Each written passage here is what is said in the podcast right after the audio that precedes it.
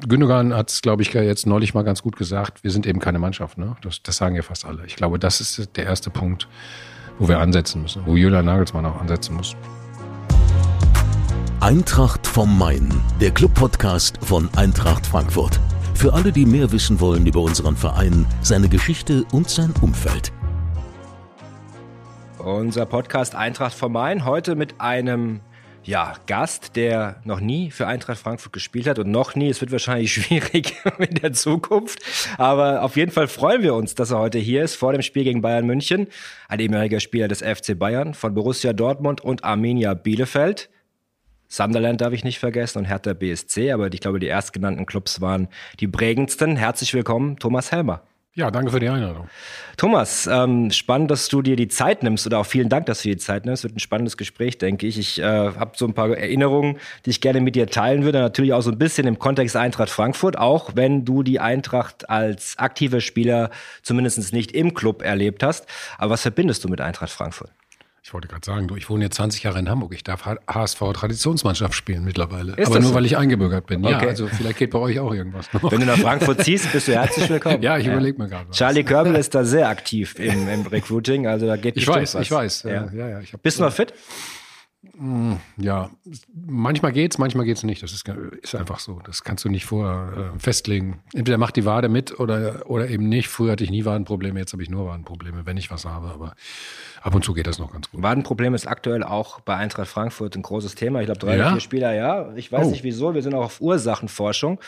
Zuletzt waren es Larsson und Koch, das darf ich hier an der Stelle sagen, sind heute beide im Kader. Das wisst ihr eh, weil das, der Podcast ja nach dem Spiel ja. im Prinzip ausgestrahlt wird. Aber Skiri, Großes Problem, fällt leider Zähne, sage ich dir. Zähne, ja. Zähne untersuchen lassen, immer. Ist das so? Fängt das im Kopf an? Nein, aber wenn du einen entzündeten Zahn hast oder irgendwas äh, da ist, das geht ins Blut. Und das geht dann in die Muskulatur irgendwann, wenn du Pech hast. Dann nehmen wir das mit für unsere Medizin. Ich weiß nicht, also das wissen die besser als ich wahrscheinlich, aber bei uns war das mal so. Aber Thomas, was verbindest du mit Eintracht Frankfurt? Viele schwere Spiele, glaube ich, äh, zu meiner Zeit. Äh, natürlich ein, ein besonderes Spiel hier im, im Waldstadion, so wie ich es noch kannte, als mein, mein Lieblingstrainer äh, Giovanni Trapattoni vier Amateure eingewechselt hat. Ich glaube, wie stand es eigentlich? 5-1? 5-2. Ist ausgegangen. Ist ne? stand, aber ich glaube 5-1. Ja. oder so und dann hat er Didi Hamann, glaube ich, so, gerade ausgerechnet Didi, sag ich noch, eingewechselt. Ähm, ja, das, das, daran erinnere ich mich noch. Ich glaube, ich war sogar verletzt, bin ich verletzt raus auch und deswegen musste. Das Club ist, glaube ich, so der Grund gewesen. Ja, ich glaube, deswegen musste er so viel wechseln irgendwie. Ja. Ja. Das war dann etwas schwierig für ihn. War es wirklich dein Lieblingstrainer? Ja, ich kam mit ihm am besten klar. Ja, ja. ja. Er hat mir am meisten Verantwortung übertragen. Ähm, er hat, was ich auch gut fand, nie Laktattests und solche Sachen gemacht. Er hat immer, ich sehe, ich sehe, aufgrund seiner Erfahrung, ich sehe, ob ein Spieler fit ist oder nicht. Und das hat funktioniert? Ja, und er hat uns, ja, hat uns älteren Spielern auch immer sehr viel Vertrauen geschenkt und äh, hat äh, auch gehofft, dass wir die Jungen dann mitziehen. Und ähm, wir hatten damals unter ihm auch ein Jahr eine ganz, ganz junge Truppe und das hat gut funktioniert. Thomas Strunz war damals noch wahrscheinlich eher ein jüngerer Spieler dann. Jünger als ich auf jeden Fall. okay, aber die Zeit damals, du hast es angesprochen, in den 90ern, hast für Borussia Dortmund gespielt, für Bayern München. Einige Spiele im Waldstadion gemacht, ich glaube 16 Mal oder so. Äh, war immer eng?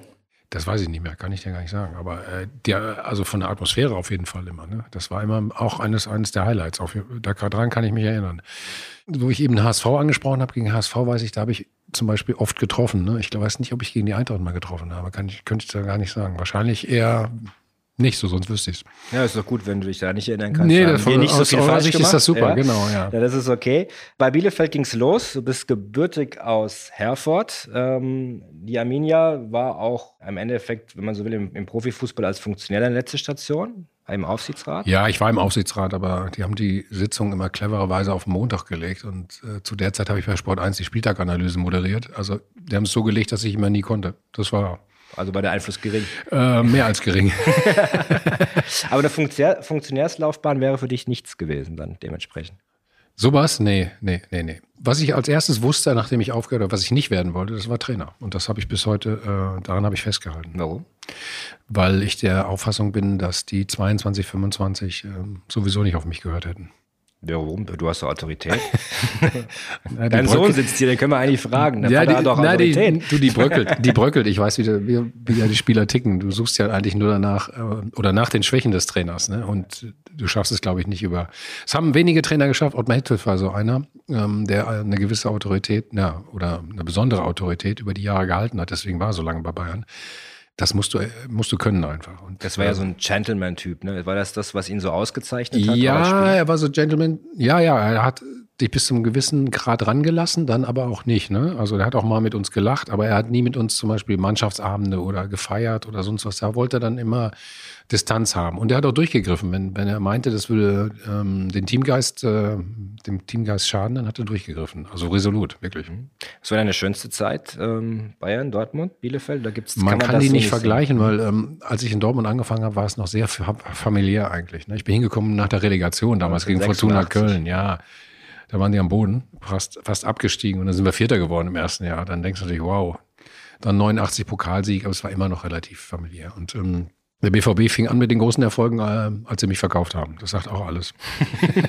naja gut, aber du bist nach München verkauft worden. Ja, ja, so gut. Kannst du nicht Nein, ich beschwere mich jetzt auch nicht. Aber es war wirklich so. Da haben sie Champions League gewonnen, Mitte der 90er, wie, wie ihr alle noch wisst. Und ja, hatten eine gute Truppe. Ja. Du hast von 92 bis 99 bei Bayern gespielt. 1992 war ein Schlüsseljahr für Eintracht Frankfurt. Wir haben eine Bombensaison gespielt und am letzten Spieltag in Rostock die Meisterschaft vergeigt. Du warst damals so ein bisschen mit äh, im Rennen, glaube ich, mit Borussia Dortmund. Das Was heißt ein bisschen? Hallo? Er war bis zum letzten Spieltag mit dabei. Es Moment, gab drei, voll dabei. Moment, Moment, Moment, ja. Moment. Ja, genau.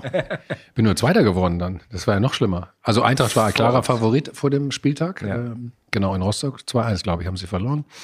Wir haben in Duisburg gespielt, relativ früh 1-0 geführt und ich glaube, dass Duisburg damals, wenn ich mich erinnere, schon abgestiegen war. Mhm. Das war dann nur so ein Sommerkick, ne? Also wir sind mehr zur Bank gelaufen und haben Was damals, damals, nee, Radio gehört. Du hast, nee, nee, es gab ja noch nicht so hier okay. per Handy und so weiter. Das war alles noch nicht ähm, damals vorhanden. Deswegen haben wir immer nur gefragt, wie steht es in anderen Stadien? Das, das war's. Und dann hörtest du eigentlich immer nur die, das Ergebnis aus Rostock, weil Stuttgart hatte gar keine auf der Kette. Dann als in Stuttgart auch noch äh, Matthias Sommer vom Platz geflogen ist, nee, in Leverkusen war es, glaube ich, mhm. äh, also der VfB dann zu 10 war, war eigentlich klar so. Jetzt äh, aus unserer Sicht ne, muss es in, in Rostock so bleiben, also dass die Eintracht verliert. Mhm. Aber das, das war eigentlich, eigentlich hat da keiner so richtig dran. Bei uns hat keiner dran geglaubt. Also für die Eintracht ganz bitter natürlich. Ganz bitter, wir hätten es eine Woche vorher schon fast zumachen können. 2-2 genau. gegen äh, Werder ich Bremen, die damals halb betrunken ankamen, weil sie den Europapokal der Pokalsieger gewonnen hatten und deswegen eigentlich gar nicht so wirklich im Spiel waren. Aber manchmal ist es dann doch die Nerven und in Rostock war es ein ganz heißer Tanz. Äh, viele Chancen, einen Elfmeter ich, nicht bekommen. Ich, ja, genau. Ich erinnere ja. mich daran. Das Wie hast du das gesehen mit dem Elfmeter? War einer, oder? Ja, klar. Wie kann, ja. man das, wie kann man das nicht pfeifen? Das ist Wahnsinn, ne? Ich kann es ja nicht sagen, ehrlich nicht. Ja. Aber es gibt ja heute sogar noch Situationen, das war jetzt auch wieder, wo war das denn jetzt? Achso, ich war in, in, in, Leverkusen letzten Sonntag mhm. gegen Dortmund. Wenn du dir das genau anguckst, Emre Can haut Palacio um und du kannst bei Adeyemi, ist auch zumindest, also die können ja wenigstens noch nachgucken. Damals konnte man ja nicht, äh, war der VR ja nicht am Start, ne? Ich weiß nicht, ob du dich erinnerst. Das wäre die einzige Entschuldigung. Vielleicht stand der Schiri blöd oder so, aber heute gibt es ja keine Entschuldigung mehr. Ich weiß nicht, ob du dich erinnerst. Wir hatten letzte Saison das Spiel gegen Borussia Dortmund zu Hause. Ah, Lindström, ja. Mhm im Strafraum auch kein Elfmeter. Dieses Jahr gab es ja auch große Diskussionen gegen Dortmund beim 3-3. Tolles mhm. Spiel, haben mhm. auch super Spiel, eigentlich mit das beste Spiel unserer Saison gemacht. Mhm. Das erste Tor, der erste Elfmeter war ein bisschen fragwürdig, ehrlicherweise. Das ist dieses typische Handspielthema. Furchtbar. Aber mhm. dann beim äh, ja, vermeintlichen Elfmeter, der zum, zum 3 zu 0 hätte führen können, klarer geht's nicht. Ne? Und äh, aktuell haben Absolut. wir da schon ein paar Themen. Ja. Wie hat sich das verändert, wenn wir bei 92 sind, jetzt 2023, deiner Meinung nach? Ist das, hat der VAR deiner Meinung nach da Impact aufs Spiel, wie es sein sollte, oder war es damals die gute alte Zeit dann doch besser? Na, was ich gut finde, äh, grundsätzlich nicht nur, weil ich äh, natürlich da insofern äh, betroffen bin mit dem Phantomtor, wenn der Chip im Ball, ne, das finde ich zum Beispiel super, ob der Ball hinter der Linie war oder nicht. Das, mhm. ist, das, ist, das, das, ist total sinnvoll. Abseits finde ich auch noch okay. Ja. Und wie du gerade schon angesprochen hast, beim Handspiel bin ich auch schon, bin ich schon raus fast, ne? muss ich ganz ehrlich sagen. Und, Früher äh, ging es absichtlich oder nicht? Ja, ja, aber heute angeschossen ich gibt so viele Situationen. Du springst hoch zum Kopfball. Wie willst du ohne Arme hochspringen? Sag, also wie ehemaligen Abwehrspieler ist recht. Du grätscht. So, hast die Hand am Boden und dann schießt er dich, schießt er den Ball dagegen. Was willst du denn da machen? Ich meine, das ist nun wirklich, oder? Das weiß doch jeder. Ja. Also diese, diese Auslegung finde ich, finde ich ganz, ganz schwierig. Ist für alle schwierig, auch für die Schiedsrichter. Und ähm, das nervt dann natürlich auch. Hast du aktuell einen Schiedsrichter, wo du sagst, äh, der ist für dich in der Bundesliga prägend und überragt alles? Das ist schwer zu beurteilen. Mhm. Ne? Aber ich habe mich, Patrick Ittrich äh, treffe ich oft in Hamburg, weil er auch in Hamburg unterwegs ist und mit dem unterhalte ich mich dann über bestimmte Spiele auch. Das ist mal ganz spannend. Oder Dennis Eitekin war mal, hat mal neulich einen Vortrag in Hamburg auch gehalten vor dem Sportbild Award, das war in einer Handelskammer, das war sehr interessant. Da hat mhm. er mal eine Szene aus dem Spiel mitgebracht. Das war sogar in Dortmund, als, als er das Spiel gepfiffen hat. Ich weiß nicht, äh, ihr erinnert euch, glaube ich, noch daran, ach, gegen wen war das denn noch? Weiß ich nicht. Auf jeden Fall letzte rote Karte, oder? Nee, da gab es diese rote Karte. Für Aller oder was mhm. war das da noch? So. Das war letzter Spieltag, ja, gegen Mainz. Irgend sowas war da. Und er hat das mitgebracht und hat dann nur den, den, den Funk aus dem Keller dazu eingespielt. Ne? Und was die mir aufs Ohr gebrüllt haben, ihr könnt euch nicht vorstellen. Wahnsinn. Ja, ist klar. Das verstehst du dann gar nicht. Rot, rot, nein, nein, warte, warte, warte, rot, nein, uh, stopp, warte. Uh, und dann siehst du so, ich glaube, es war ja gar nicht das Spiel, aber in anderen, im anderen Spiel dann erst hatte er da die Hand schon hinten an der Tasche, ne, da wo die rote Karte drin steht. Und dann merktest du die Hand sich langsam so in Zeitlupe entfernt so vom Körper. Und erstmal so Spieler dann gesprochen, ja. um Zeit zu gewinnen ja. einfach. Ne? Ja, das ist Wahnsinn. Da muss man schon auch sagen, die äh, Schiedsrichter also, haben es nicht ganz äh, leicht. Ne? Gibt auch noch so ein bisschen die, die Situation, dass zum Beispiel der Weltmeisterschaft, der Keller im Prinzip oder der VR-Room deutlich besser ausgestattet ist als bei Bundesligaspielen mit viel mehr Kameraeinstellungen. Ist auch noch ein Teil der Wahrheit. Nee, die Teil der Wahrheit ist, was ich auch gehört habe, dass genau außerhalb Deutschlands die Technik einfach besser ist, aber sie ist natürlich auch teurer und wir sind nicht bereit, sie zu bezahlen. Oder also sie wird nicht bezahlt. Wenn das natürlich stimmt, hm, Müssen wir nochmal die Diskussion Können gehen. Können wir auch mal drüber diskutieren. Genau. Definitiv. Mhm. Aber Thomas, wir wollen über dich sprechen vor allen ja. Dingen. Äh, so einen spannenden Gast äh, haben wir auch nicht immer da. 390 Mal hast du Bundesliga gespielt, 33 Mal Zweite Liga, 35 Mal im DFB-Pokal und 68 Mal für die deutsche mhm. Nationalmannschaft. Letzteres ist natürlich ein Punkt, wo wir auch drüber reden müssen. Die deutsche Fußballnationalmannschaft. Viele Experten äußern sich dazu.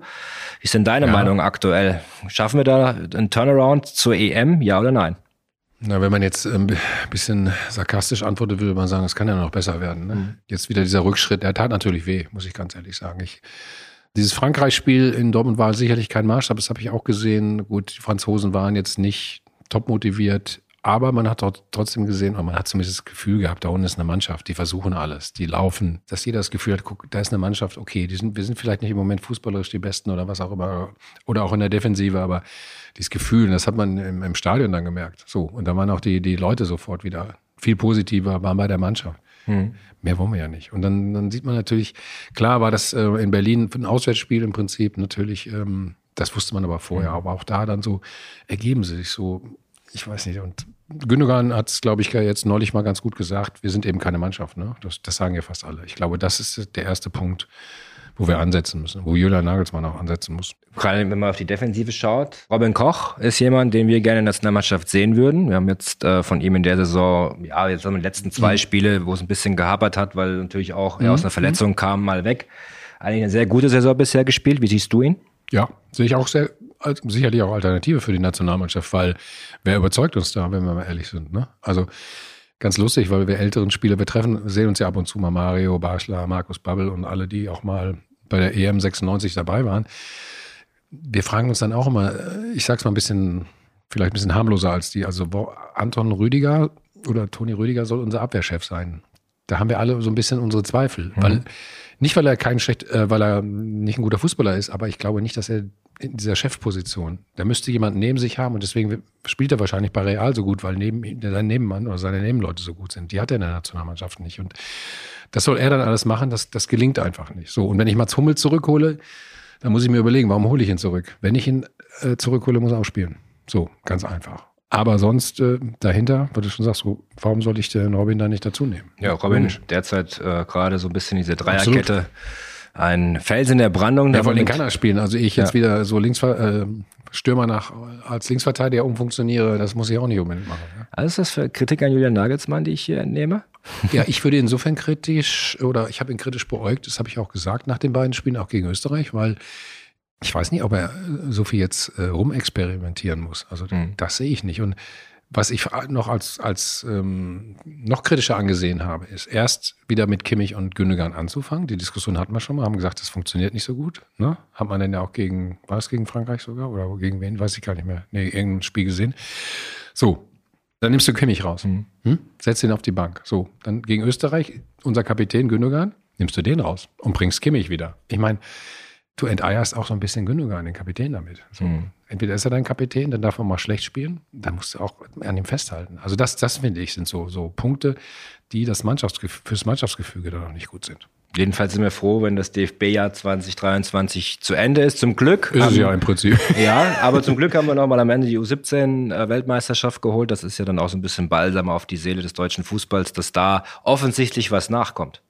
Ja, aber ich, ich saß vor ein paar Wochen, wurde ich ein, ähm, eingeladen hier zum ähm, Campus da mit den ganzen U-Trainern. Mhm. Da war Christian Wöck auch dabei. Mit dem sensationell, was er da auch da schon vertreten hat. Und er hat selbst auch gesagt, hat den DFB und, und das, was sie da machen, kritisch beäugt und hinterfragt, ja. Aber ich habe das Gefühl, es wird zu wenig gemacht. Und er hat auch ganz klar gesagt, wir müssen Sachen ändern. Und das, das hat mir sehr gut gefallen. Und deswegen habe ich mich besonders gefreut. Also nicht nur für die Jungs. Ich habe beim Elfmeterschießen, wenn man weiß nicht, ob ihr zugeschaut habt. Ich habe mir das Elfmeterschießen natürlich angeschaut.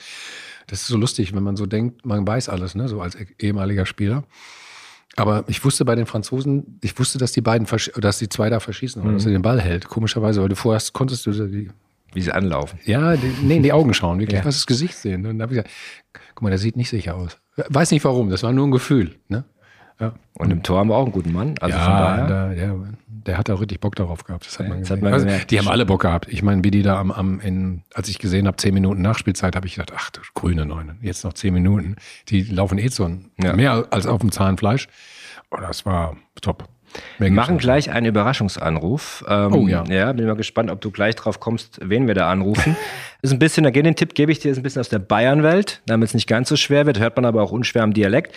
Aber einen, einen Punkt vielleicht noch dazu, weil du von Christian Wick gesprochen hast, ist das heute teilweise im Fußball dann doch zu aalglatt? Also ist es mal wieder, wäre es mal wieder schön, wenn es mehr Persönlichkeiten gibt, die dann auch ihren Mund aufmachen und was fordern, ohne dass sie Angst haben auf irgendwelche Repressalien oder so? Ja, was? natürlich, aber da sind wir ja alle ein bisschen selbst dran schuld, auch die Medien logischerweise. Ne? Ja. Wie viele Interviews werden mal gegengelesen oder jedes Interview wird ja mehrmals gegengelesen, so wir haben früher auch echt mal Blödsinn erzählt und dann hast du halt Kritik einstecken müssen. Aber es war für die Persönlichkeitsentwicklung enorm wichtig, ne? mhm. dass du das auch mal mitmachst und, und da rauskommst.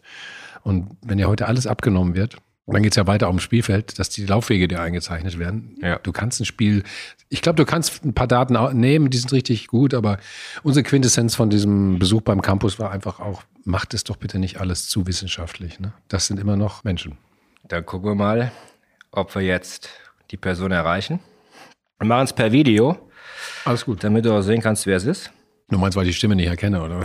Na, mal gucken. Erstmal, erstmal machen wir es äh, äh, mit der Stimme, aber er ist nicht zu sehen gerade. Hallo? Also geh mal auf Video. Ich gehe auf Video. Mal gucken, aber aktuell, er, er weiß noch nicht, wer du bist. Okay. Wir haben gerade über die Medienlandschaft gesprochen und äh, damals äh, haben wir auch viel Blödsinn erzählt, hat er gesagt. Stimmt das? Hat er viel Blödsinn erzählt in den Medien? Nein, er nicht. Er war eher der kritische Typ, äh, vor allem in den Medien und der Berichterstatter gegenüber. Aber es gab so ein paar Spieler bei uns äh, in der Mannschaft, die viel Blödsinn erzählt haben. Das sind heutige Kollegen vom, vom Thomas. Ja, ich glaube, er weiß noch nicht so genau, aber ich drehe jetzt mal um. Der, Markus Hörwig, der ehemalige Markus, Pressesprecher von Markus, Bayern grüß dich, hallo. ja. Sag mal, Markus, wie war er denn äh, als oh, Spieler? Ja, pass auf, ähm, medienseitig. Du hast ja schon ein bisschen Einblicke gegeben, ein ruhigerer Typ. Ja, besonnen. Oh, Thomas, Thomas war eher der, der durchaus kritische Geist damals gegenüber den Medien und auch der Berichterstattung. Der Thomas hat es ja selbst geschafft, äh, sich über den Kicker aufzuregen. Ich möchte gar nicht dran denken, wie das äh, in der heutigen Zeit mit Social Media und künstlicher Intelligenz gewesen wäre. Ich glaube, er würde verrückt werden in der heutigen Zeit, zumindest so wie er damals war. Äh, sein Sohn sitzt hier mit drin und er nickt ein bisschen. Ich glaube, äh, das, das geht in die Kann richtige man. Richtung. ja. Naja, gut, aber. Aber, aber du ihr wisst schon, also Markus weiß das vielleicht auch noch, ne? Weißt du, wann Markus mich immer zur PK geschickt hat? Hm? Jedes Mal, wenn wir nicht gewonnen hatten. Weil er, ja, weil er wusste, dass er es mit ja, dir machen kann. Nee, der ja. hat er immer gesagt, äh, Rede viel, aber sag nichts. Rede viel, aber sag nichts, hat er immer gesagt. Und das war letztendlich war das die Auszeichnung für dich, ja, weil eigentlich warst du für einen Teil der Mannschaft oder fast für einen Teil des ganzen Clubs viel zu schlau da. Du bist ein intelligenter Spieler gewesen, doch, ja. Und das äh, hat jemand in der Kommunikation äh, geschätzt, ja. Stell dir mal vor, wir wären irgendwo rausgeflogen aus einem Pokal und du hättest Lothar oder den Mario Basler hingestellt. Äh, da hätten wir die nächsten drei Wochen weniger Fußball gespielt, als wir mit, den, mit der Öffentlichkeit diskutiert. Bei dir wusste ich immer, dass was Vernünftiges rauskommt, ja, und du die äh, Dinge einfach durchschaust und runterkühlen kannst. Und das ist für einen Fußballclub, der so in der Öffentlichkeit steht, ein unheimlich wichtiger Punkt. Markus, da muss ich eine Sache noch sagen, was Vernünftiges rauskommt. Er ist ausgewechselt worden und zwar in der 72. Minute beim 2 zu 5 äh, der Bayern dann, beziehungsweise 5 zu 2 der Bayern bei uns. Du weißt noch, wieso ist euch das nicht aufgefallen, dass Trapattoni so viele Amateure einwechselt? Was, wo warst du eigentlich? Mir, ist es, mir ist es zusammen mit dem damaligen Geschäftsführer Karl Hopfner aufgefallen. Wir saßen auf der Ehrentribüne bei euch im zweiten Raum und wir haben das mitgesehen, dass der, äh, der, der Hamann äh, sich warm läuft. Und der Hopfner sagt noch, hoffentlich wechselt er den nicht ein. Und als wir gesehen haben, Mensch, den, den, den, den ruft er jetzt ran, bin ich losgesprintet. Nur bei euch im Stadion konnte man damals und kann auch heute nicht vom zweiten Rang direkt runterlaufen. Und das war das letzte Spiel in meiner ganzen Laufbahn als Pressesprecher, dass ich auf der Tribüne gesessen bin. Genau wegen diesem Vorfall, weil ich kam dann unten an, ich hätte den Hamann oder, oder den, den Trapattoni hätte ich äh, um den Hals gefallen und hätte sie zurückgezogen. Aber ich kam ungefähr so fünf bis zehn Sekunden zu spät unten auf der Laufbahn an. Da war alles schon passiert. Das haben unsere Kollegen damals gut gemacht, dass sie dich aufgehalten haben. Sehr schön. Perfekt. Die Punkte gingen an uns. Waren das damals schon drei oder waren es zwei? Ich weiß es gar nicht mehr. Ich glaube, es waren noch zwei. Ähm, Aber vielen Dank, Markus, für deine Zeit. Gibt es irgendwas, äh, was ich Thomas Helmner unbedingt fragen sollte? Oh ja. Ich denke, wir müssen, glaube ich, noch über, ja, wir müssen noch über eine Sache Ja, sprechen. Vielleicht du- über Camp Nou, Ganz Manchester. United. Ja, das war sicherlich einer der negativen Höhepunkte vorhin. Ich, ich sehe ihn heute noch. Wir, wir so einen Meter sind wir auseinandergestanden und du drehst dich plötzlich zur Tribüne um, weil dich Hitzfeld 90 Minuten lang schmoren hat lassen und zeigst also den doppelten äh, Mittelfinger. Ich äh, glaube, und hast damit so ein bisschen gezeigt, wie deine Stimmungslage damals war. Ja. Zweite. Doppelter Mittelfinger? Ja, ich habe ich, ma- ich hab das dann noch der Bildzeitung gut erklärt anschließend. Ich habe meiner damaligen Frau auf der Tribüne signalisiert, weil die Frauen noch mal nachgereist sind. Wir sind nicht mehr im vierten Stock, wir sind jetzt im zweiten Stock im Hotel. Okay, sehr gut. Das, das, das, das habe ich gemeint mit dem, er war viel zu schlau für den Fußball. Vielen Dank, Markus. Schönen Tag dir. Ciao. Markus, mach's gut. Ciao. Bis bald. Bis bald. Ja, mach's gut. Ja, das ist Markus Herwig gewesen, Pressesprecher bei Bayern München. Wenn wir über diesen äh, ja, Tag im Sommer 99 sprechen, äh, will ich gar nicht so strapazieren, weil es natürlich eine Wunde ist, die offen liegt wahrscheinlich noch. Du hast ja quasi alles gewonnen, aber diese Titel wurde dir aus den Händen gerissen damals. In der äh, Doku von David Beckham wird es von der anderen Seite nochmal gezeigt. Ähm, Ja, ich ich stehe da kurz im Bild, das habe ich gesehen. Genau, da stehst du im Bild. Ja, ich, wie, im wahrsten Sinne des Wortes, hatte nichts zu tun. Ich stand im Bild. Ja, das war, du, da, um, um, nochmal, das war natürlich bitter für mich, ganz klar. Mhm. Aber ich wusste, ich habe in einem Vorspiel, glaube ich, oder was war es, K.O.-Phase gegen Brøndby Kopenhagen, in, in, in Kopenhagen habe ich ein Eigentor gemacht und Ottmar Hitzfeld war der Meinung, ich habe das zweite Tor verschuldet. Das Gegentor, wir haben 2-1 verloren, das war, glaube ich, das einzige Spiel. Hat mich nie wieder eingewechselt, nicht eine Minute. Selbst in Kaiserslautern, ich glaube, da hat man das Hinspiel 3-1 gewonnen, das war Viertelfinale, im Rückspiel stand es 4-0, hat er drei andere gebracht. Da wusste ich, ich spiele nie wieder in der Champions League. Und das hat er durchgezogen, inklusive Finale. Und deswegen war ich so sauer. Mir tat das für meine Jungs total leid. Die Konsequenz war, ich wurde suspendiert von Ottmar dann. Und wir hatten noch Pokalfinale. Ich weiß nicht, ob ihr euch dran erinnert, gegen Werder Bremen. Und äh, er hat gesagt, ich wollte die eigentlich spielen lassen, aber jetzt spielst du nicht. Boah. Und das Pokalfinale wurde im Elfmeterschießen verloren. Stefan Effenberg und Lothar haben gegen Werder Bremen dann verschossen. War super alles. Und ich wurde noch gebeten, als letztes dazu noch, nicht mit der Mannschaft ins Stadion, ins Berliner Olympiastadion zu fahren, sondern mit dem Bus der Frauen. Also quasi Persona non grata für einen Tag. Oder das war eine schon Woche. Nicht, das, ja, das war schon nicht so, nicht so schön. Dann ging es nach Sunderland. Dann ging es erstmal nirgendwo hin, aber spät, ja, ja. spät ging es dann zu Sunderland. Ich hatte ein Angebot vom VfB, nicht von der Eintracht noch. Ähm, das habe ich aber nicht gemacht dann. Okay, aber dann England bewusst gewählt? Ja, ich hatte irgendwie gesagt, ich muss raus aus Deutschland. Hm. Das war ein Aufsteiger und hab, das, das war dann aber nur noch abtrainieren, mehr oder weniger. Da habe ich nicht mehr viel, anderthalb Spiele nur gemacht. Ja, nicht so viel gespielt, aber trotzdem eine interessante Zeit gewesen. Man, man kennt ja Super. also die Doku. Ich glaube, der eine oder andere Fußballfan wird es gesehen haben.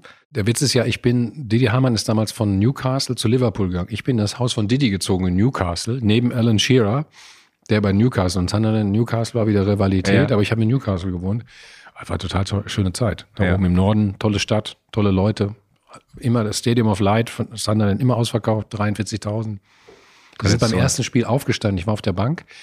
Ich bin aufgestanden von der Bank und dann ist das ganze Stadion aufgestanden. Und ich habe gedacht, was ist denn jetzt hier los? Ich dachte, da ist irgendwas auf dem Spielfeld passiert. Bis ich gemerkt habe, die haben mir applaudiert, weil ich jetzt neu in einem Verein war und von Bayern kam. Ich habe mich sofort wieder hingesetzt. Das kannst du in Deutschland nicht. Ich habe mich so erschrocken. Das war mir unangenehm. also, aber das da, und vielleicht als letztes dazu, wir haben, ich habe einmal dann ähm, Reserve-Mannschaft, die Jungen, mit den Jungen gespielt. Montags abends, strömender Regen, kam die Reserve-Mannschaft von Manchester United, nur 17-, 18-Jährige. Es waren 27.000 Zuschauer im Stadion Wahnsinn. und haben sich dieses Spiel angeschaut. Ja, Und wir haben 2-1 gewonnen, das weiß ich noch, weil er hat, unser Trainer hat alle Alten spielen lassen, damit er gewinnt.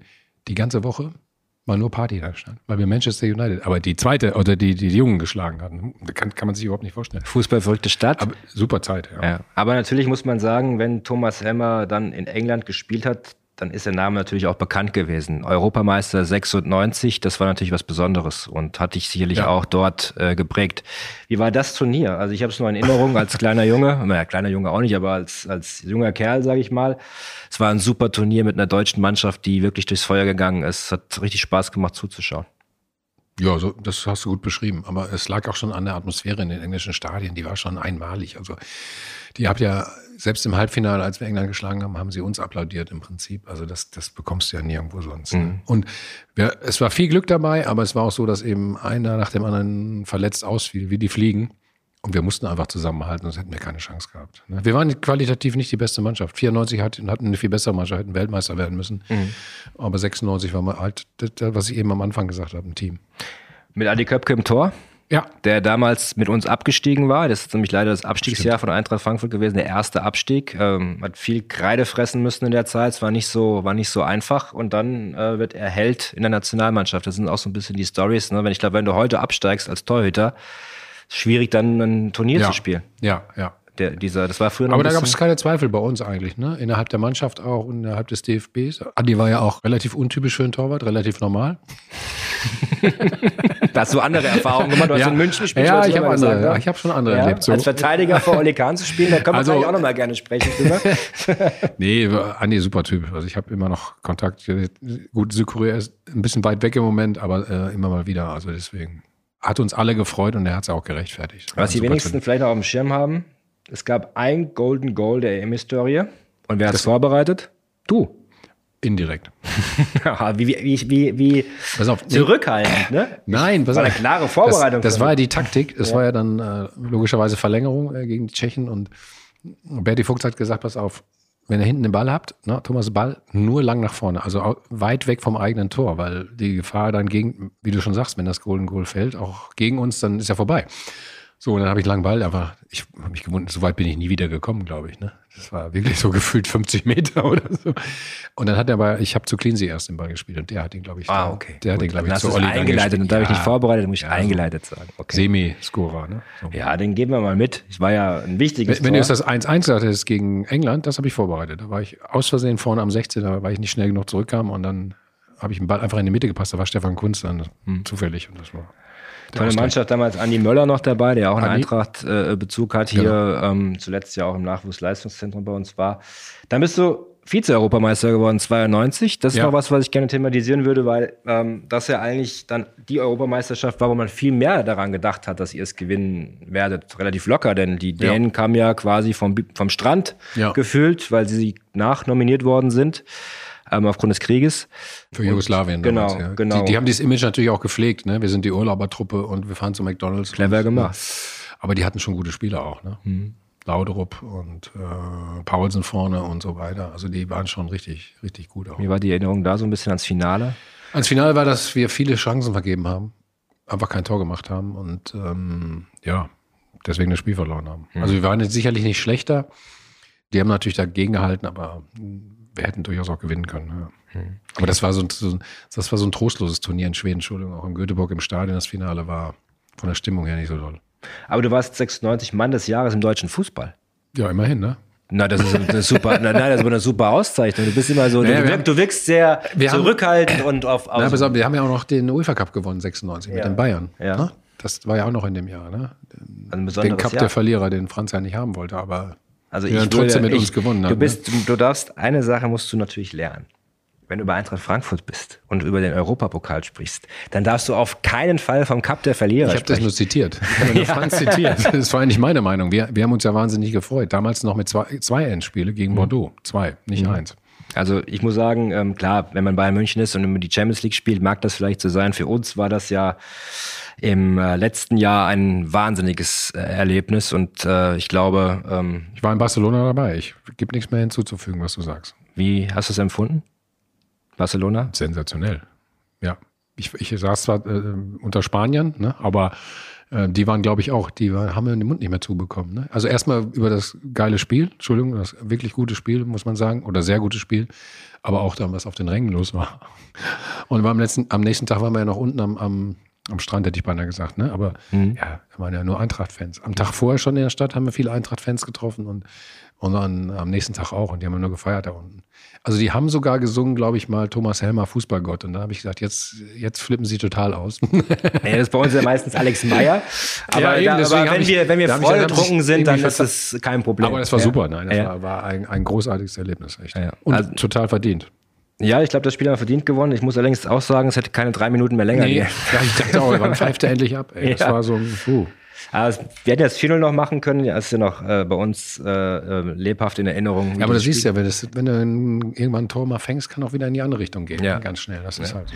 Aber das war unser Europapokal-Erlebnis letztes Jahr. Wie hast du diese Reise von Eintracht Frankfurt von außen gesehen? Du bist ja auch äh, in den Medien stark aktiv und hast viel damit zu tun, sicherlich auch. Ich glaube, dass der Verein also wahnsinnig viel für den deutschen Fußball auch getan hat, ne? an Reputation gewonnen hat. Also natürlich mit den Fans zusammen, aber auch so, was sie da sportlich einfach geleistet haben. Und das, das glaube ich wurde, ähm, ich glaube, es wurde wertgeschätzt oder genug wertgeschätzt. Das haben Ja, das alle wahrgenommen und Ja. ah, also großes Lob gibt's glaube ich nicht. Ne? Deswegen reden wir nicht über Cup der Verlierer, aber trotzdem 96. das, das, äh, du kennst bekommst du, jetzt auf dem Kopf nicht mehr raus. wahrscheinlich. Nein, weil es mich. Spul zurück, Das das unser, unser Lieblingswettbewerb aktuell. Ne? Champions League haben wir jetzt auch mal gespielt, auch toll, aber irgendwie Europa League, das war Das ist was anderes, ne? Glaube ich. Ja. Mhm. Champions League ist schon, glaube ich, ähm, nochmal klar, aber es ist ein bisschen alles noch gelackter, noch alles äh, nochmal eine, noch mal eine Spur größer, ähm, die Clubs alle abgezockt und wenn du da in der K.O.-Runde spielst, das ist dann der ganz große Fußball. Ne? Aber Ja, und in den Gruppen, wenn du ehrlich bist, äh, wenn du die Gruppenphase hast, so wie es jetzt war, dann weißt du eigentlich, welche zwei in der Regel weiterkommen, ne? fand ich immer so. Nur bei uns nicht. ja, Tatsächlich. Wir hatten Tottenham. Sporting und Marseille. Und natürlich waren wir eigentlich Underdog und Tottenham der klare Favorit, wenn man stimmt. überhaupt über einen Favoriten spricht. bei Aber alles andere war sicherlich auf Augenhöhe. Ja. Und das war ja am letzten Spieltag so, dass wir quasi von Platz vier äh, auf zwei gesprungen sind und dann äh, uns qualifiziert haben fürs Achtelfinale. Und dann hast du natürlich gemerkt, SSC Neapel damals mit der Qualität, Ja, dann gut. ist irgendwann eine natürliche Grenze Ja. da. Und das ist aber auch okay. Ja. das finde ich auch okay. Ja. Thomas, ich habe zum Abschluss Ja. noch ein paar Fragen. Unsere Eagles 11. Elf kurze Fragen. Okay, Bin ich gespannt, äh, was du sagst. Das erste hatten wir eigentlich schon abgefrühstückt. Welche Erinnerung verbindest du mit der Eintracht Frankfurt? Vielleicht auch mal in einem Satz. Ich war immer schwer, gegen uns zu spielen. brutal schwer. Nicht lachen dabei. In welchem Nein, das Stadion? ist, nee, das war eher äh, so ein, hm, so ein wie nennt man das? Nicht mitleidiges Lächeln, eher so ein äh, verzweifeltes Lächeln. Okay. Nee, das war jetzt kein richtiges. In welchem Stadion würdest du äh, gerne spielen, also in der heutigen Zeit? Ich habe nie äh, ein Pflichtspiel im Bernabeu gespielt. Ich war da mit den Bayern-Legenden mal. Ich bin aber nur mitgefahren, obwohl ich verletzt war, weil ich einfach nur mal da in das, in das Stadion wollte. Wir haben übrigens 3 zu 8 verloren, aber das ist egal. Das war nebensächlich. Also das, das wäre sicherlich. Und in welchem Stadion hast du gerne gespielt? Naja, ich, hab, ich durfte ja in Dortmund spielen. Ich meine, das war schon, war schon ziemlich cool, muss man ganz ehrlich sagen. Ja, in Barcelona auch, habe ich auch mal, auch gespielt. Ähm, neun, äh, 96, UEFA Cup Rückspiel. Halbfinale, 2-1 gewonnen. Der größte Platz, mit, auf dem ich jemals gespielt habe. Ne? also der längste und äh, hast dich, hast dich, äh, konntest nur laufen, das war furchtbar. Ne? Aber der geilste Rasen auch, den ich erlebt habe, das war perfekt. Was ist dein Lieblingstier?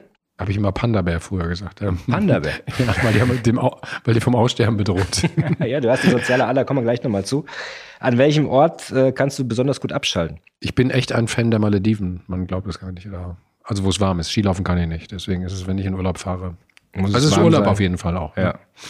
Deine liebste Erinnerung oder deine schönste Erinnerung an deine Spielerkarriere? Da gibt es immer zwei. Also das war einmal der Titel mit äh, Borussia Dortmund, 89, weil wir totale Außenseiter waren, gegen Werder Bremen, ein- 0-1 zurückgelegen, 4-1 gewonnen. Also der erste Titel ist immer schön. Und Nationalmannschaft war es eine Szene nach dem Halbfinale, keine Szene, eine Situation, Entschuldigung, nach dem äh, Halbfinale gegen England. Meine beiden Knie waren ziemlich ramponiert. Und ich, mein Masseur Hans Montag hat mir so Verbände gemacht, so Zinkleim. Ich weiß nicht, ob ihr das kennt. Mhm. Ja, also wirklich über die Knie und Oberschenkel und alles. Und das, wenn das hart wird, ist das wie Gips. Und ich lag nur in meinem Bett im Landmark in London, wurde alle vier Stunden behandelt, aber das ist nicht die Geschichte. Ich habe dann den Fernseher angemacht und habe dann gesehen, wie die Leute sich in Deutschland gefreut haben, dass wir im Finale waren. Und habe gesagt, guck mal, du jam- jammerst jetzt gerade, habe so runtergeguckt, hab, du jammerst jetzt über deine blöden Knie, aber guck mal, da, du kannst damit, oder das, ich hatte zumindest das Gefühl, ich konnte dafür ein paar Minuten wahnsinnig viele Leute glücklich machen oder von anderen Sachen ablenken. Und das, das fand ich faszinierend. Das ist mir so in Erinnerung. Das habe ich immer wieder, dieses Bild. Und das war sehr emotional für mich. Was war das äh, beste Spiel der Karriere aus deiner Sicht? Oh Gott. Kein prägendes? Also keins, wo du sagst, wow, an dem Tag, das bleibt mir auf ewig in Erinnerung, da war ich so stark. Da Doch, das ist natürlich meist, als wenn du Ab- Abwehrspieler bist. Ich glaube, das war sogar gegen, was, gegen Italien, das 0-0 bei der EM, weil ich glaube, ich keinen Zweikampf verloren habe oder fast keinen. Das, das weißt du ja so. Und ansonsten natürlich erstes Spiel, in dem ich meine ersten Bundesliga-Tore gemacht habe. Das war mit dem BVB gegen VfB Stuttgart, Jürgen Klinsmann auf der anderen Seite. Ich habe zwei Tore gemacht. Ich weiß noch, das erste bin ich über die Mittellinie aufs Tor zugedribbelt von Stuttgart und ich hatte keine Anspielstation. Da habe ich einfach mal geschossen. Und dann ging er oben so halb in den Winkel. Ich muss dazu sagen, Eike Immel damals im Tor der Stuttgarter hatte Kontaktlinsen. Bei Flutlicht hat er auch nicht so ganz gut gesehen. Also es kann auch daran gelegen. Und da habe ich noch einen Freischuss geschossen, der wurde abgefälscht. Das war das zweite Tor dann. So. wer war dein äh, stärkster Gegenspieler? Rudi Völler. Was hat Rudi, Rudi? Völler, Ulf Kirsten, das waren so die, die, ach, die haben nie aufgegeben. Die, oh, Ulf auch, mit allen Tricks, die es gibt. Die haben dich bekämpft, also bearbeitet hinter dir her und ähm, also und Rudi war ach, auch Schlitzohr. Also der in Anführungsstrichen schlimmste war immer Toni Polster, weil Toni ist noch weniger gelaufen als ich. Was ja kaum ging, haben wir immer gesagt, aus Spaß. Und Toni immer, ah Jung, ah gäh, was macht die Familie? also hat das ganze Spiel nur erzählt. Dann hat er irgendwann bei der Ecke einen Fuß reingehalten, Tor. Ah, Junge, hast nicht aufgepasst. Hat der Toni Tor gemacht. da habe ich gesagt, sag mal. Hast du mal gegen Toni Jeboa gespielt? Also ich kann mich an ein paar Spiele erinnern, zum Beispiel in München. Also nicht direkt, glaube ich. ich glaube, wir haben in München mal 3-3 mit Bayern München, äh, gegen Bayern München gespielt, logischerweise, wo er so einen artistischen Ball, mit gelben Trikots, blaue Hose, ja, mit, mit dem Trikots rechten weiß ich noch. äh, Ball quasi so mit auf Kopfhöhe seinen Fuß hat und ihn über, ich glaube, Aumann, kann das sein? Ja, Mhm. Ja. ja. Aumann Ja, ins. Tor Ja. Äh, äh, spitzelt. Gab es einige Szenen. Das war nicht direkt auch gegen ihn gespielt, glaube ich dann. Aber ähm, Wahnsinnsstimme. wahrscheinlich war ich dabei. Ja, pff, unfassbar. Welche Musik hörst du gern? Äh, ich bin so ein 80er-Fan eigentlich, hauptsächlich. Ne? Ich war immer totaler Madonna-Fan früher. Bin, bin ich eigentlich immer noch, ja. Ich höre gern alte Musik. Meine Tochter Gott sei Dank auch mittlerweile wieder. Also Wir haben- 16. Die findet das auch Wir haben nächstes Jahr übrigens hier Konzerte. Wir, ja, wir sind das Ja, Stadion, wo die gerne. meisten Konzerte sind. Also nur mal gucken, ob es denn? sich anspricht. Also Rammstein im Angebot. Ja. Ja, das ist eine. Dann könnte ich äh, mal gucken, ob wir Karten kriegen für Roland Kaiser. Roland habe ich gesehen zuletzt in Hamburg. Siehst du? Oder für Den Peter kenn Maffay. Die Ja, Peter ist auch. Ja, nehme ich sofort. Peter nehme ich. Äh, Sprechen muss wir ich immer drüber. noch, noch einen Gefallen Also auf jeden Fall. da, Ich war auch äh, die letzten zwei Jahre in Wacken, also ich bin Bist- ich, bist ich, flexibel. Bin sehr flexibel, wollte ich gerade sagen. sehr, sehr gut. Ja, echt Wacken, wie war's?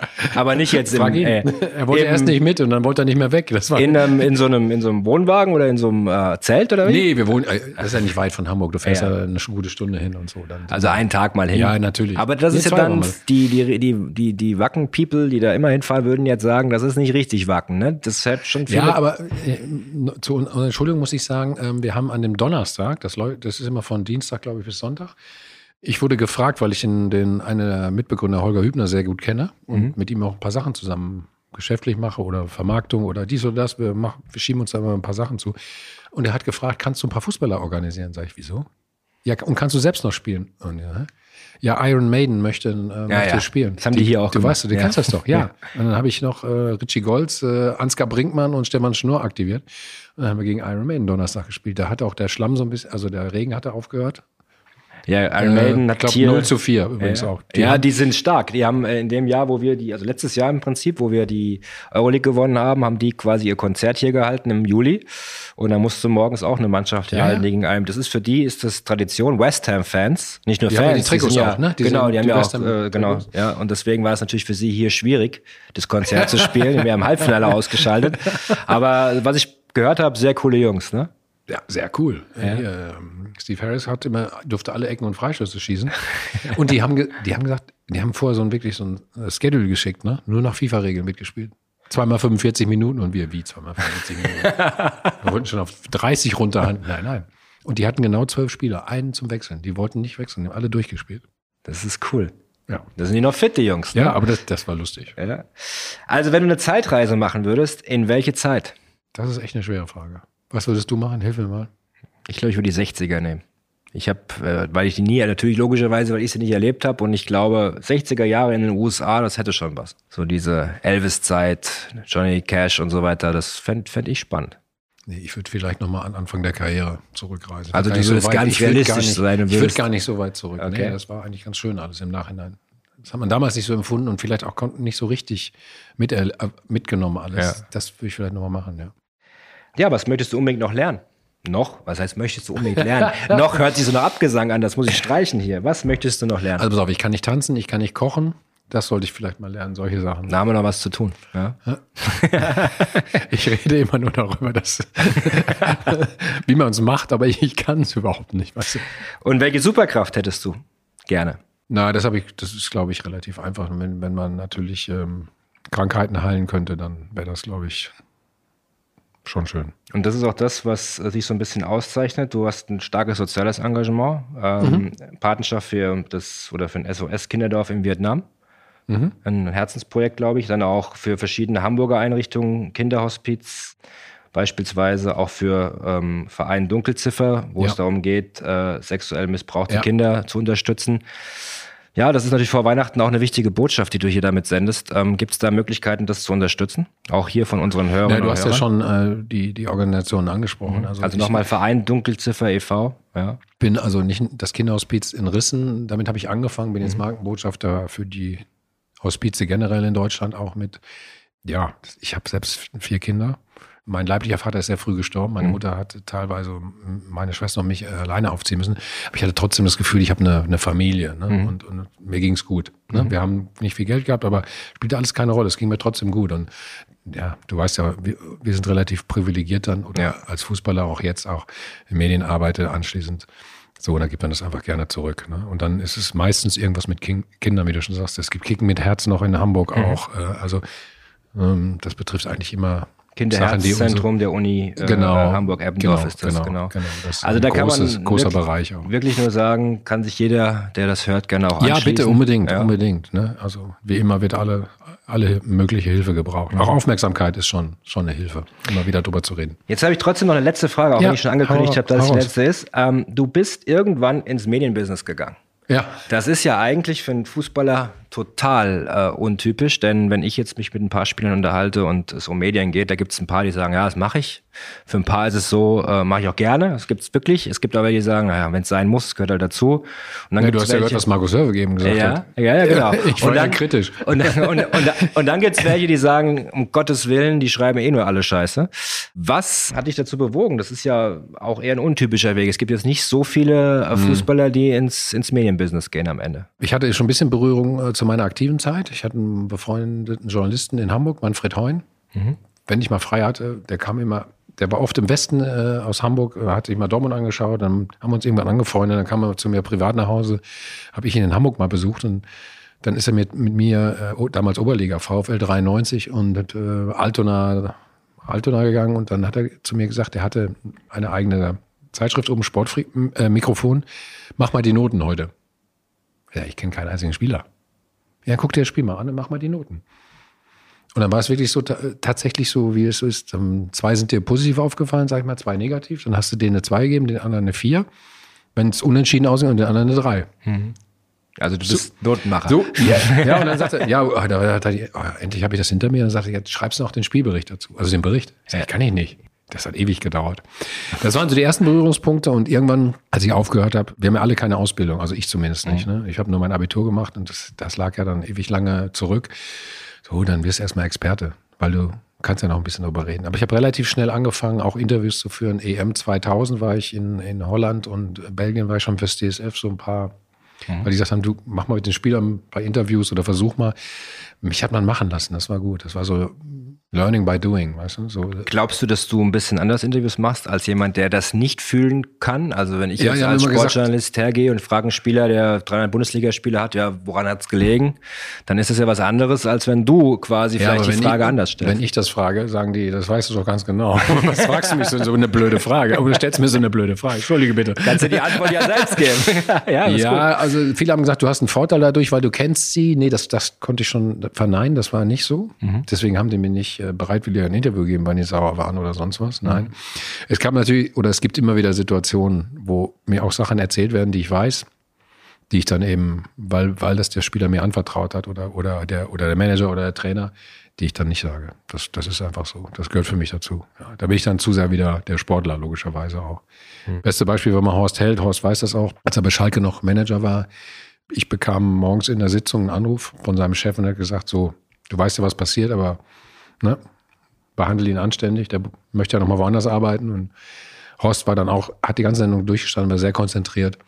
Klar. Und wir wussten beide, was passiert und haben es trotzdem versucht, äh, gut hinzubekommen. Das hat er auch super gemacht, muss ich sagen. Hm. So. Also, das sind so Sachen. Die Empathie, die dann da ist. Ne? Ja, ich bin ja, und weiß nicht, wie es bei dir ist, aber trittst du auf jemanden noch drauf, dann, wenn er eh Nein. eh schon da unten am Boden liegt. Also das habe ich als Sportler auch gehasst, weißt du, das machst du dann nicht. Passiert durch die Öffentlichkeit äh, ja heute Oft leider genug. sowieso ja, äh, genug. Ja. Das ist schade, wir müssen echt mal gucken. Also wir, oder wir sollten uns mal hinterfragen, wie wir miteinander umgehen mittlerweile. Hm. Das ist schon. Das stimmt. Gerade im Netz. Des Öfteren ganz wichtig. Ja, das hat sich natürlich komplett geändert. Ja. Wie du schon am Anfang gesagt hast, zu meiner Zeit bin ich ganz froh, gab es das nicht. Ne? Ja. Also wir haben immer noch Diskothek abends, Spiel verloren. Es gab einen Eingang, wenn du gewonnen hattest, und einen, wenn du verloren hattest. Im P1, nehme ich an. Nein.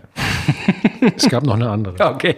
Ich gebe dir mal die Zeit, bis zum nächsten Mal das rauszufinden, wie der okay, hieß. Ich werde, ich werde recherchieren, da wir jetzt gegen die Bayern spielen, dürfte das kein großes Problem sein. Ich Mach werde das. sofort auf ja, Spurensuche gehen und bedanke mich bei dir für den wirklich sehr informativen und äh, Ach, coolen Podcast. Ja. Vielen Dank für deine Zeit. Wir gehen jetzt zum Spiel. Die Hörerinnen und Hörer wissen Bescheid, wie es ausgegangen ist. Wie ist dein Tipp?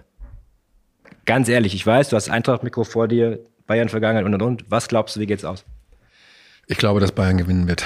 Sehr zum Leidwesen der Eintracht. Also, das ist natürlich immer so ein Spiel, wo man alles nochmal rausreißen kann, so ein bisschen. Aber ähm, normalerweise kann man davon ausgehen, dass die Bayern heute gewinnen. Ich glaube, die haben auch fast wieder die ganze Kapelle mittlerweile dabei. Und so leid es mir tut. Aber vielen Dank, dass ich trotzdem hier sein darf. ja, nein, das, nein, das, alles gut. Das, das ist, ja, ist jetzt nicht so, dass ich der Eintracht das nicht äh, genau Nein, das da weiß bin ich, relativ. Äh, das ist ja auch realistisch. Nur die Bayern, wenn die mit voller Kapelle gegen eine strauchelnde ja. Frankfurter Eintracht spielen, dann ist es oft so, dass wir gewinnen. Von daher bleibe ich dabei 3-2 für uns und vielen Oje, Dank für gut. den äh, Podcast heute und ja, schönes Spiel uns jetzt. Ich hoffe, dass du recht hast. Danke. Bis dann. Ciao.